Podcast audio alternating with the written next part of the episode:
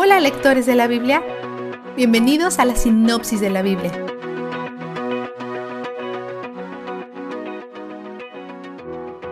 Coré era un cuatita, un guardia de las vasijas sagradas. Él y tres rubenitas, sus vecinos de al lado en el campamento, conspiran contra Moisés y Aarón. Incluso como cuatita, Coré está insatisfecho con su llamado. Quiere más poder e influencia. Reúne a 250 personas en un golpe militar, tal vez esperando que al levantar a otro líder puedan evitar los 38 años más de consecuencia que dictó Dios ayer. Coré discute que como la familia escogida por Dios, todos han sido apartados, así que todos deberían ser capaces de hacer las cosas que Moisés y Aarón hacen. Están faltando al respeto al nombramiento del liderazgo de Dios. Moisés acusa a Coré de ser engreído y desagradecido y luego propone un desafío al equipo de Coré. Bien rebeldes, vengan a ofrecer su incienso y vean cómo les va. Dos de los rebeldes rechazan su petición, pero no porque se den cuenta que se han sobrepasado.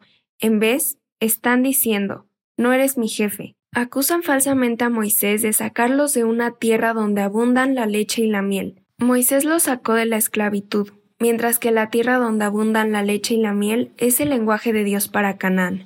Una vez más, están romantizando el pasado. Después acusan a Moisés de nombrarse a sí mismo como gobernante de ellos, como si no fuera evidente que Dios hizo ese nombramiento. Moisés está acostumbrado a ser acusado y sabe cómo manejarlo. No se estresa ni ordena que sean apedreados por su rebelión. En cambio, lo lleva a Dios y deja que Dios lo solucione. Es humilde. Pero Dios mismo no tiene razón para ser humilde. La humildad es una postura que adoptamos en respuesta a Dios. Dios está listo para matarlos, pero una vez más, Moisés suplica por sus vidas.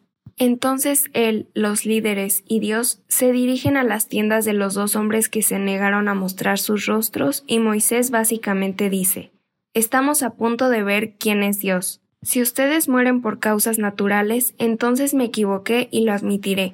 Pero si Dios abre un sumidero y se los traga ahora mismo, entonces todos sabremos que se equivocaron.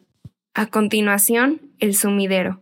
Bajan al sepulcro, que es la frase del Antiguo Testamento para la tumba o el reino de los muertos. Dios consume a los otros 250 que ofrecieron incienso ilícitamente, y luego el hijo mayor de Aarón, Eleazar, reúne sus incensarios de bronce y los convierte en una cubierta para el altar para que sirva como un recordatorio de la santidad de Dios.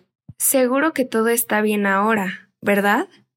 No, despiertan con una nueva rebelión en sus corazones, acusando a Moisés de matar al pueblo, como si tuviera el poder de comandar sumideros e incendios aparte de Dios. En este punto, Dios está listo para matar a todos de nuevo, pero Moisés tiene una idea para apaciguarlo.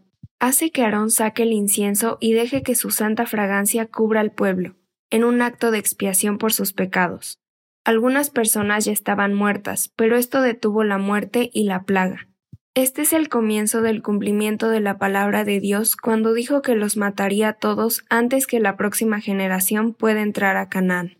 Está cumpliendo su promesa en respuesta a su incredulidad, idolatría, autoexaltación y rebelión contra el reino de la luz. En caso que sigan dudando, prepara un escenario más para establecer a Aarón como el sumo sacerdote. Ordena a los líderes tribales que escriban sus nombres en sus varas, Moisés los pone a todos en el lugar santísimo, donde pasan la noche, y por la mañana, al que tiene el nombre de Aarón, le ha brotado una flor de almendro. Esas no florecen de la noche a la mañana. El pueblo se arrepiente y reconoce esto como un milagro de Dios, marcando a Aarón como único entre los jefes de todas las tribus. Dios hace que Moisés guarde la vara de Aarón en el arca del pacto como recordatorio para las futuras generaciones. Vistazo de Dios. Cuando Aarón toma el incienso y se interpone entre los vivos y los muertos suplicando por la misericordia de Dios, es arriesgado para él. Como el sumo sacerdote, él no debería estar cerca de los cadáveres en lo absoluto. Podría caer muerto, pero arriesga su vida para detener la plaga y salvar al pueblo de la muerte a través de esta ofrenda a Dios. Esto nos muestra una imagen de Jesús, nuestro gran sumo sacerdote, que intervino no solo arriesgándose a la muerte, sino enfrentándola y derrotándola por nosotros. Su muerte nos hace estar vivos. Él es donde el júbilo está.